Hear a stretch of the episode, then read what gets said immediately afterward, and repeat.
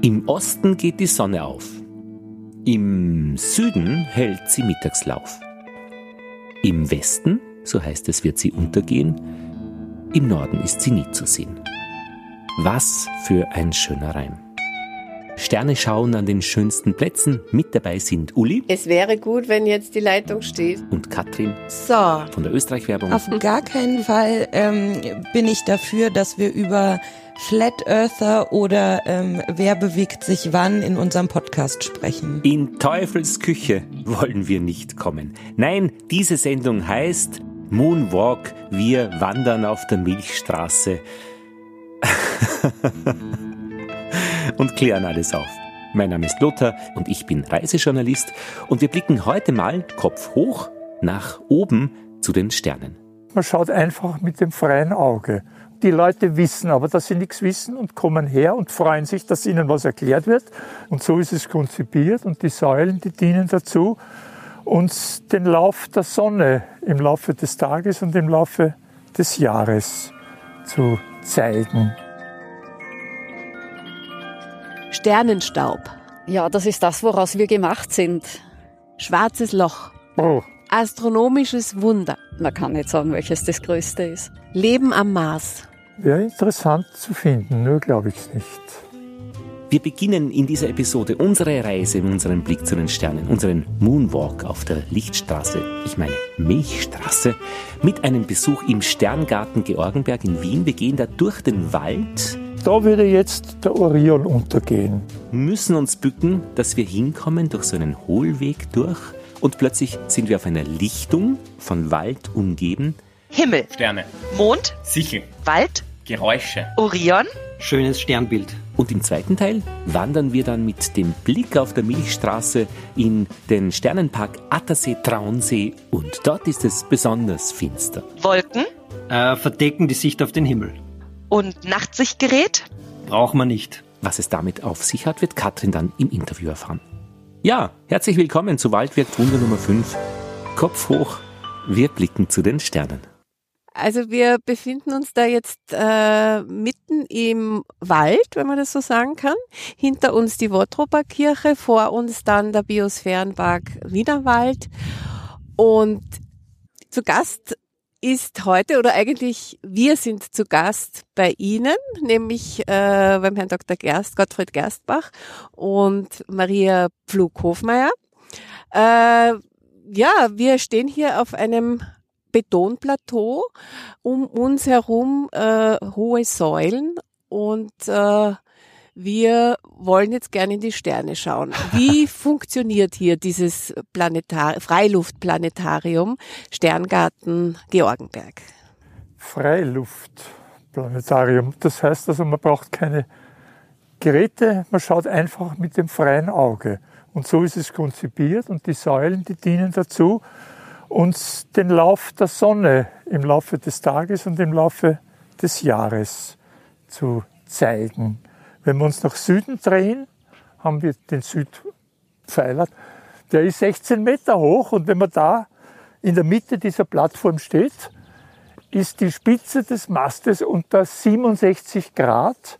Das ist der Höchststand der Sonne zu Sommerbeginn am 20. Juni. Moment, Moment, langsam, langsam. Wo, Nun stellen Sie ich sich stelle mich da her. da auf diese schöne Platte, ja. Jetzt ist meine Nasenspitze auf, sage ich, zwei Meter, na, ein Meter, Meter 80, 60. 60. Und das ist eingestellt drauf, oder wie? Nein, Sie müssen ein bisschen kleiner werden, dass Sie in die, in die, In die in die, Normhöhe. Ebe- in die Ebene der Brüstung. Ja, dann sind Sie 1,50 Meter hoch und dann stimmt's genau. Ach so, und was, was spüre ich dann? Äh, was sehe Ja, ich vor allem dann? mehr Sie Ihr Kreuz spüren. Ne? Ja, das Aber stimmt. oben die Spitze ist 67 Grad hoch. vom Und mein Horizont Nacken hinauf. auch. Mein Nacken ist jetzt Ihr mit Nacken 67 auch. Ja, Grad es geht hoch. gar noch 5 Zentimeter weiter. Wenn wir in Rom wären, müssten wir es noch ein bisschen höher Ah, hinaufdrehen. verstehe. Da müssen wir also höher hinauf zur Sonne. Ja, ja. Aber die Sonne Und das ist der Höchststand der Sonne zu Mittag am äh, 20. Juni. Und ein paar Tage vor und nachher. Und jetzt machst du, weil du bist näher an der Normhöhe. Ich bin kleiner, genau. Ich brauche mich nur äh, unweit weniger bücken. Aber diese, das sind ja wie so Spiegeln da oben. Wie, Ja, das erkläre ich gleich. okay, Erkenne dich selbst. gut. ist Ja, das. also ich sehe mich jetzt nicht. Also das ist jedenfalls der Höchststand Ja, der Sonne okay. zu Sommerbeginn. Okay. Und diese Tafel da, das ist der Höchststand der Sonne äh, zu Winterbeginn, am 20. äh, Dezember. Und da muss man den, den Kopf nur wenig heben, das dürften schätze ich mal 20 Grad sein oder Ja, so. und Oder? da ist der Bogen der Sonne nur kurz und Ja. flach. Dort geht sie auf, hinter dieser Säule da im Südosten ja, im Winter. im Winter Ja. und steigt eben dann in vier Stunden da hinauf auf diese nur 18 Grad und geht dann nach vier Stunden schon wieder unter. Das Okay. ist der kurze Winterbogen. Und das sind hier die markierten Stellen, die wir um uns herum sehen. Wir wo nennen sie Sonnensäulen. Sonnensäulen, ja. Ja. Und die stellen die Exakt. Aufgangspunkte der Sonne zu Beginn der vier Jahreszeiten Okay. dar. Okay. Und da sehen wir die Sonne jetzt nämlich noch knapp über den Bäumen. Haben- haben wir die Glück, geht ja. noch in unser Auge. Äh, wobei wir schon meistens jetzt also auf der Plattform im Schatten sind. Die Uli hat es noch in der, ich meine, schön, Ja, ich bin hier in der Sonne. Im das vollen, ist ja großartig. vollen Spotlight, genau. Aber nicht mehr lang. Sie sind ja Vorsitzender der österreichischen astronomischen, des österreichischen astronomischen Vereins. Ja. 750 Mitglieder habe ich nachgelesen. Gegründet vor rund 100 Jahren. Vor hm, 98 Jahren. Ja. Ja. Ja, Warum ist es dem Verein ein Anliegen, astronomisches Wissen überhaupt weiterzugeben? Weil die Leute so wenig wissen über die Sterne. Sie wissen über die schwarzen Löcher, schon die Kindergartenkinder. Aber wie die Sterne wandern am Himmel scheinbar oder wie die, Sonne geht, das wissen wirklich wenige Leute. Ich würde sagen 10 Prozent, vielleicht ein bisschen mehr.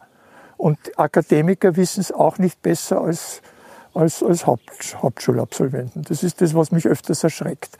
Und die Leute wissen aber, dass sie nichts wissen und kommen her und freuen sich, dass ihnen was erklärt wird. Nur einen Monat später wissen sie es schon wieder nicht mehr. Aber ich freue mich ja auch schon. Also alleine, dass sie uns zeigen, dass da oben bei der Säule, weil das ist so was Fixes, die Sonne bewegt sich ja dauernd, Ja, ja. macht einen ganz nervös während des Tages. Aber dass, das ist, dass man sich darauf verlassen kann, dass sie da ist, das, das freut mich schon. Wie Zeichnungen eigentlich. Ja, so ist es auch gedacht. Ja, und jetzt zeige ich es Ihnen mit der Hand. Ja, ja. Im Sommer um 4 Uhr, also Sommerzeit 5 Uhr, geht die Sonne da drüben im Nordosten auf. Ja. und macht dann diesen langen Bogen acht Stunden bis zum astronomischen Mittag und dann da drüben weiter. Also ein, Ja. ein riesenlanger Bogen. 16 Stunden ist sie über dem Horizont und deswegen ist es im Sommer warm. Haben Sie hier schon einmal den Tag verbracht und haben den, Ja, den den ganzen Sonnen... Tag nicht, aber Teile Aber- des aber Tages Teile schon. des- Zum Beispiel, wie wir diese Kurven da Mhm. beschriftet und gemalt haben. In dem Fall ist es die Bahn des Mars und der Erde. Meine Empfindung ist, dass gerade die Sterne jetzt wieder ein unglaubliches Thema werden. Also es gibt jetzt äh, Sternwarten sowieso, äh, es gibt Sternhütten, wo man dann übernachten kann und, und schauen kann. Es, es gibt jetzt immer vermehrter äh, Lichtschutzgebiete. Also dieses Thema ist da und äh, gerade jetzt, äh, also die, die, diese dunklen Orte. Was ist so die Faszination äh, oder wer profitiert von diesen Projekten? Naja, vor allem die, die Sternfreunde, die Liebhaberastronomen, die in der Stadt, die sehen ja nur noch einen kleinen Teil der Sterne, die Milchstraße praktisch überhaupt nicht. Also man muss zehn Kilometer aus Wien raus, damit man überhaupt einmal die, eine Ahnung bekommt, dass die Milchstraße existiert. Also sagen wir aus der Sicht der antiken Naturwissenschaftler ist es ein seltsames, hell oder relativ hell leuchtendes Band, das sich über den ganzen Himmel zieht, jede Jahreszeit ein bisschen anders. Es umzieht den ganzen Himmel. Und man hat sich gefragt, was, was ist das? Und schon vor 1000 Jahren hat man mit einiger Wahrscheinlichkeit gewusst, das sind viele, viele Sterne, die zu schwach sind, dass man sie einzeln sieht. Man sieht nur die Summe ihres Lichtes. Und dann, vor ungefähr 200 Jahren, hat man das mit Sternzählungen gemacht. Im Fernrohr hat man erkannt, dieses milchige Band, das besteht aus lauter vielen kleinen, fernen Sternen. Und dann begann langsam das physikalische Wissen darum. Und es ist eine riesige Linse, eine ganz breite, ja, breite Linse. Wir sind mittendrin oder fast mittendrin. Und wir sehen zum Rand hin viele Sterne. Und wenn wir aus dieser flachen Scheibe raufschauen, sehen wir wenig. Und deswegen erscheinen uns am Himmel diese vielen Sterne in unserer, in unserer Sternenlinse als Band quer über den Himmel. Es ist eine Galaxis, wie man heute sagt. Ein Sternsystem mit vielen Milliarden Sternen. Und wenn man da drinnen ist, sieht man in Richtung der Ränder besonders viel Sterne und quer dazu nur wenig. Weil wir in einer flachen Scheibe sind. Wir sind ungefähr in der Hälfte zwischen Rand und Mitte.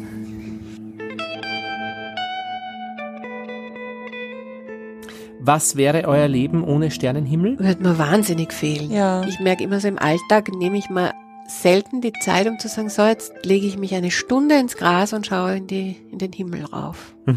Also ich habe direkt an solche Sachen wie Festival gedacht oder ein Abend am See oder am Lagerfeuer oder so. Also es ist irgendwie, das gehört einfach dazu. Und was wäre es ohne? Ein Leben ohne Nackenschmerzen vermutlich, weil das passiert mir dann doch. Na, man muss sich echt hinlegen. Man muss sich die Zeit Ja. nehmen und das organisieren, dass man irgendwas hat zum Hinlegen. Das ist umwerfend Mhm. schön.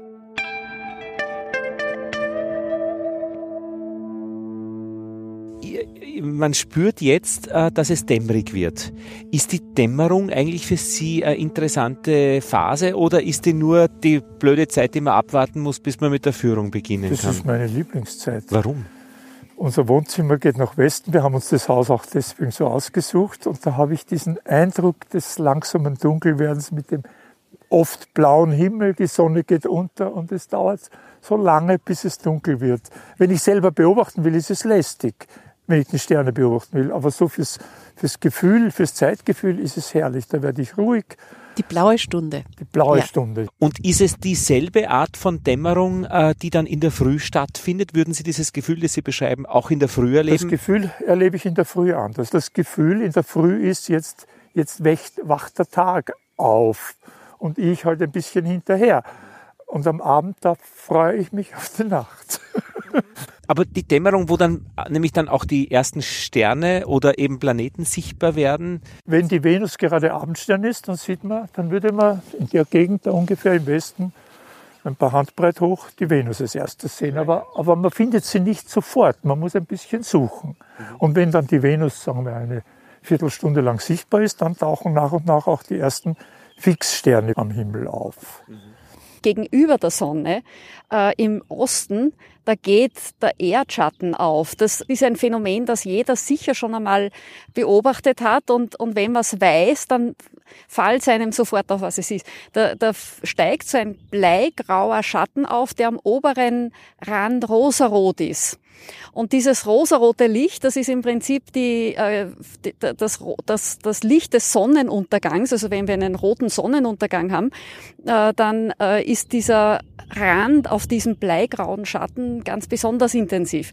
Also wenn die Luft ein ganz ein kleines bisschen trüb ist, dann sieht man es ganz besonders deutlich. Dann ist auch die Sonne ein bisschen rötlicher und dann ist auch ein relativ ausgeprägter rosaroter Streifen über diesem grauen Rand. Und wie gesagt, das ist einfach der Erdschatten. und das ist auch ein Dämmerungsphänomen. Das ist ein Dämmerungsphänomen, genau, ja. Also das, je, je tiefer die Sonne sinkt, desto höher steigt dann der Erdschatten. Und wenn wir uns dann nach Norden drehen, da steht ein genauso hoher Mast, auch 16 Meter, mit einem Aufsatz noch drauf. Ein Ring, ein, Ein Ring, ja, Metallring wir- mit einem wir- Loch in der Wir Mitte. nennen es die Polscheibe. Ja, und diese Polscheibe in 48 Grad, also wenn man da richtig steht, sieht man durch das Loch in der Scheibe den Polarstern. Aha. Aber nicht genau. Okay. Der Polarstern macht auch eine kleine Bahn im Laufe von 24 Stunden. Ah, Aber auf der Scheibe, in der Mitte der Scheibe durchs Loch sieht man den Himmelsnordpol. Aber um welche Uhrzeit dann? Ja, Wie? das ist je nach Jahreszeit verschieden.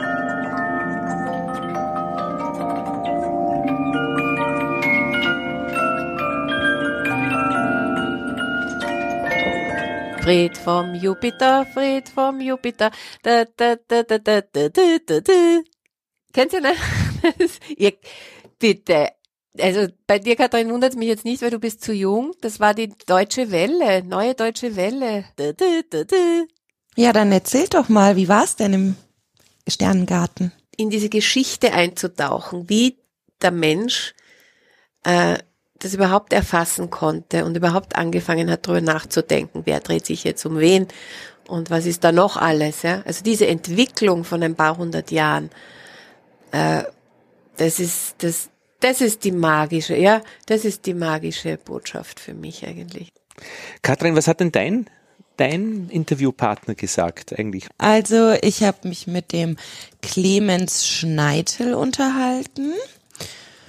Und äh, Herr Schneitel ist der Koordinator des Sternparks, dem Naturpark Attersee-Traunsee. Und äh, in diesem Naturpark Attersee-Traunsee, dort wurde der ähm, erste Sternenpark in Österreich eröffnet. Und äh, gemeinsam mit Herrn Schneitel und Herrn Wallner, einem Astronomen, habe ich, äh, Astrophysiker, habe ich mich unterhalten über diesen Sternenpark.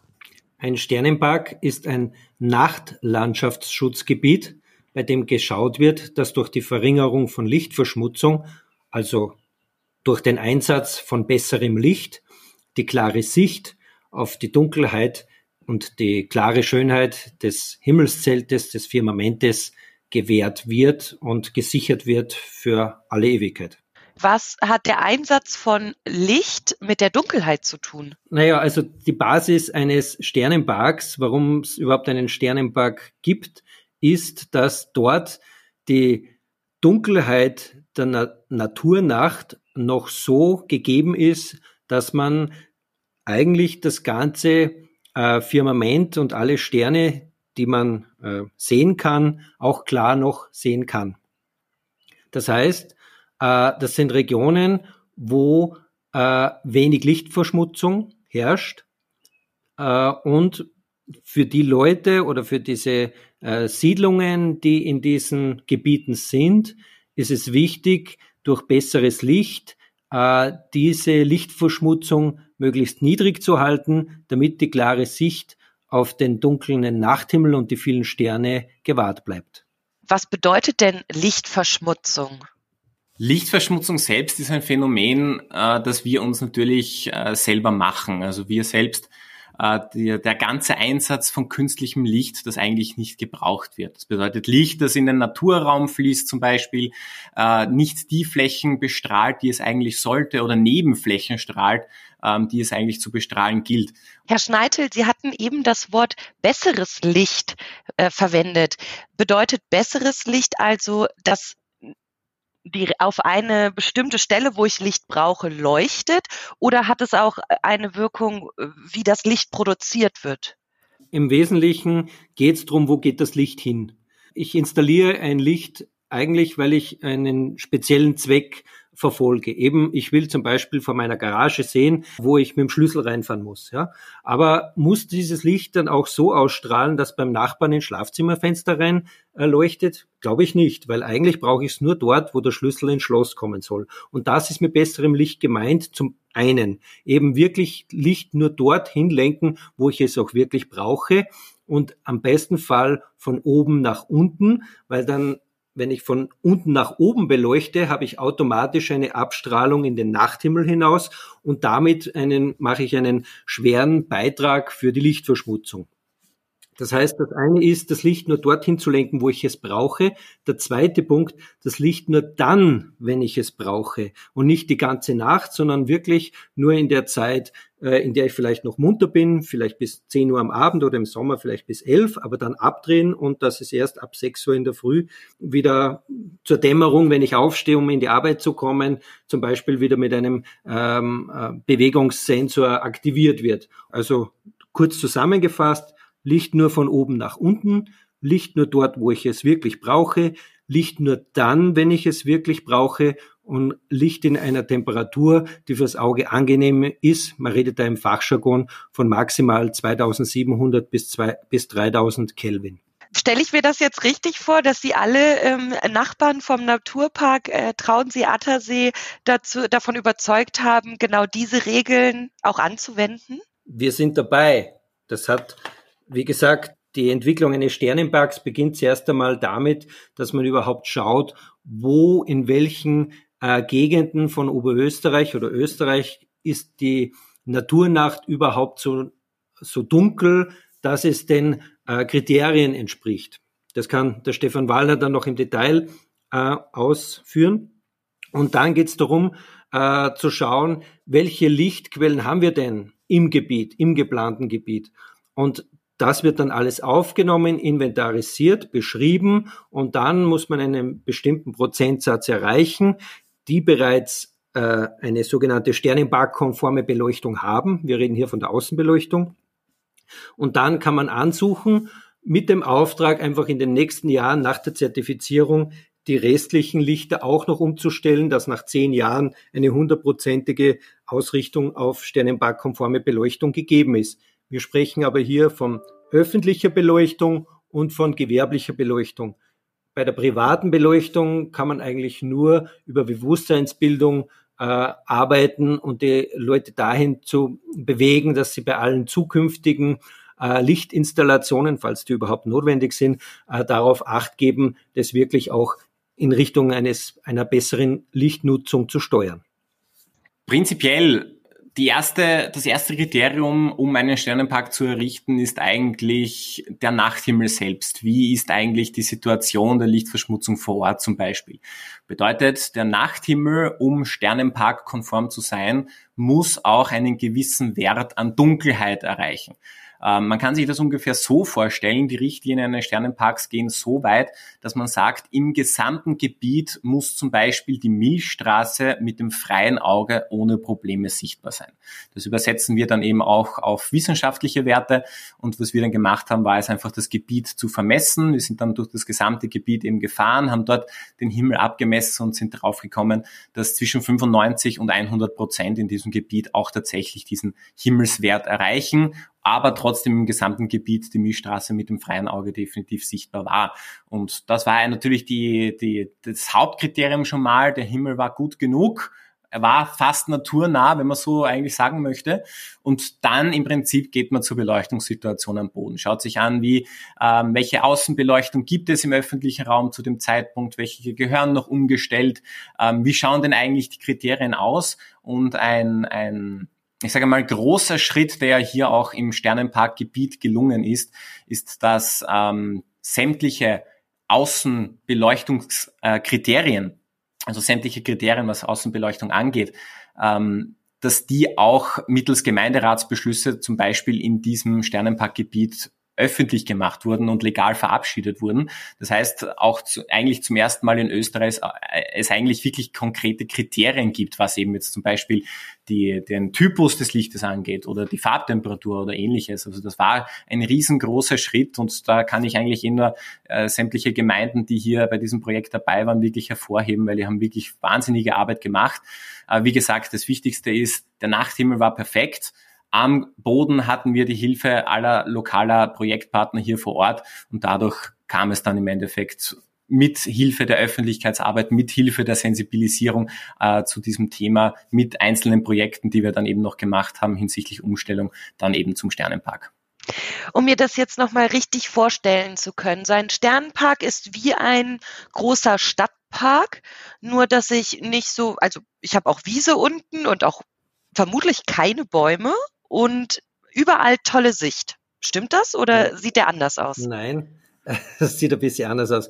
Also äh, Basis eines Sternenparks nach den Kriterien der International Dark Sky Association ist, dass es bereits ein bestehendes Schutzgebiet gibt, was mit dem Landschaftsschutzgebiet Naturpark Attersee Traunsee gegeben war. Die Landschaft zwischen Attersee und Traunsee ist sanft hügelig, äh, mit Almen, mit Streuobstwiesen, aber auch mit einem großen Waldanteil. Wir nennen es nicht umsonst das Waldkammergut. Und ähm, ein Landschaftspark oder auch ein Sternenpark kann man sich nicht ganz so vorstellen wie ein Park in der Stadt, sondern es ist eine Landschaft, die aufgrund ihrer Vielfältigkeit und aufgrund dessen, dass diese Vielfältigkeit durch die Tätigkeit des Menschen in den letzten Jahrhunderten entstanden ist, und dadurch auch einzigartig ist in ihrer Ausprägung mit unterschiedlichsten Lebensräumen, dass diese Landschaft das Prädikat eines Naturparks bekommt und jetzt eben äh, für, die, für den Schutz der Naturnacht auch das Prädikat des Sternenparks bekommt. Aber es ist eine Landschaft, die zu jeder Zeit auf den ausgewiesenen äh, Wanderrouten beziehungsweise Radrouten begehbar und genießbar ist. Und wie genießt man am besten den Sternenhimmel? Nimmt man sich eine Decke mit oder gibt es auch Plätze, wo man sich vielleicht ähm, hinlegen kann? Wie sieht das aus? Also zum einen haben wir die ersten Sterndalschauplätze ausgewiesen. Das heißt, wir haben Plätze gesucht, wo in der Nähe auch ein Parkplatz ist, sodass ich gut hinkommen kann, ähm, dass ich dort auch den Sternenhimmel sehe äh, und dass auch eine andere Infrastruktur, die ich vielleicht brauche, äh, für meinen Sternengenuss vorhanden ist, wie zum Beispiel Liegen, Bankerl etc. Ähm, und wenn man so äh, sich hinsetzt und wir liegen ja an den Ufern von zwei Seen, vom Attersee und vom Traunsee, dann empfiehlt es sich durchaus, sich auf den Boden zu legen, auf einer Decke etc. und einfach einmal in den Himmel zu schauen. Es dauert dann eh ungefähr 20 bis 30 Minuten, bis sich das Auge an die Dunkelheit gewöhnt und man wird dann bemerken, dass man immer schärfer und immer tiefer sehen kann und sich dann einem eine richtig große Welt am Himmelszelt eröffnet mit unterschiedlichen Entfernungen, unterschiedlichen funkelnden Sternen. Und dann eben auch Himmelsereignisse wie äh, die Milchstraße oder Sternschnuppen, Neumond, äh, Supermond, Erdbeermond, also so Konstellationen und Himmelsereignisse, die jetzt einfach im Jahreslauf daherkommen. Was ein Erdbeermond ist, das müssen Sie mir noch erzählen. Prinzipiell, was wir ja beim Mond sehr häufig auch sehen können, zum Beispiel beim, äh, bei manchen Neumonden, ist es, dass eine Mondfinsternis, wie es eigentlich im Volksmund genannt wird, stattfindet. Bedeutet, dass der Mond ganz rot wird. Und das tritt dadurch auf, dass der Mond ganz genau in den Erdschatten fällt, auch noch in den allerkleinsten Kegel, in den allertiefsten Erdschatten, wenn man so möchte. Trotzdem ist es so, dass blaues Licht viel stärker gestreut wird als rotes Licht. Und das rote Licht, das dann immer noch ein wenig von der Rückseite der Erde, von der Sonne kommt, das wird dann quasi nicht in alle Himmelsrichtungen wie das blaue Licht gestreut, sondern das kommt dann eben auch noch zeitweise beim Mond an und dadurch bekommt dann der Mond, wenn wir von der Mondfinsternis dann sprechen, so eine wirklich schöne Erdbeer mondrote Farbe eigentlich und das nennt man auch ganz gerne Erdbeermond. Wann ist denn der nächste Erdbeermond? In Österreich im Sternenpark zu sehen. 24. Juni, glaube ich. Also im Juni, der Juni-Vollmond. Super, vielen Dank, guter Tipp. genau, am Juni ist nämlich die Sonnenfinsternis und am 24. Ja. Juni ist dann, ist dann Ding, der Erdbeermond, richtig. Ja, Herr Wallner, haben Sie denn ein Lieblingssternenbild? Habe ich ein Lieblingssternenbild? Also prinzipiell, dadurch, dass er bei uns auf der Nordhalbkugel immer zu sehen ist, ist eigentlich ein Teil vom großen Bären und das ist der große Wagen. Ist, glaube ich, etwas, das, das sehr bekannt ist bei uns, auch deswegen eigentlich mein, mein absoluter Teil eines, eines Lieblingssternbildes, äh, weil man sich mit jedem Kind drüber unterhalten kann. Und der große Wagen hat auch noch die faszinierende Eigenschaft, dass man mit dem großen Wagen im Moment auch äh, zum Beispiel den Polarstern finden kann, dass man dadurch den Norden finden kann, dass man quasi mit ihm auch den Himmel als Kompass verwenden kann. Also der hat eine Eigenschaft, die, die kennen, wie gesagt, viele, viele Kinder, mit denen ich rede, äh, im Rahmen von Führungen oder von Schulbesuchen, die kennen das, die wissen das, die wissen Bescheid, äh, wie sie dann den Himmel als Kompass verwenden. Also das ist so ein, ein, ein, ein faszinierendes Objekt am Himmel, mit dem kann man ganz, ganz viel einsteigen, äh, einfach, einfach, mit dem kann man viel machen, wenn man so möchte. Mit dem kann man wirklich viel machen. Und ich glaube eben so eine, so eine Art Himmelsorientierung, die, die von klein weg funktioniert, das ist schon, finde ich, was ganz Spannendes und Besonderes. Und Herr Schneitel, haben Sie ein Lieblingssternbild? Also ja, ich äh, habe jetzt die letzten Wochen und Monate äh, gemerkt, dass ich das Sternbild des Orion recht gern habe. Der Orion, der Himmelskämpfer. Man erkennt das Sternbild an den drei Sternen in einer Linie. Das ist das Schwert, das da am Gürtel des Himmelskämpfers hängt. Eigentlich recht gut zu sehen, wenn man nach oben schaut und wenn es halbwegs dunkel ist. Ja, das war's. Nummer 5, Episode von Wald wirkt Wunder, der Moonwalk heute auf der Milchstraße. Sterne schauen an den schönsten Plätzen mit Uli Cezele Uitz, Katrin Löffel und mein Name ist Lothar Bodingbauer.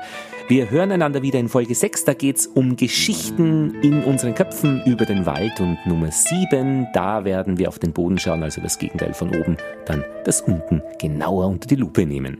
Tschüss!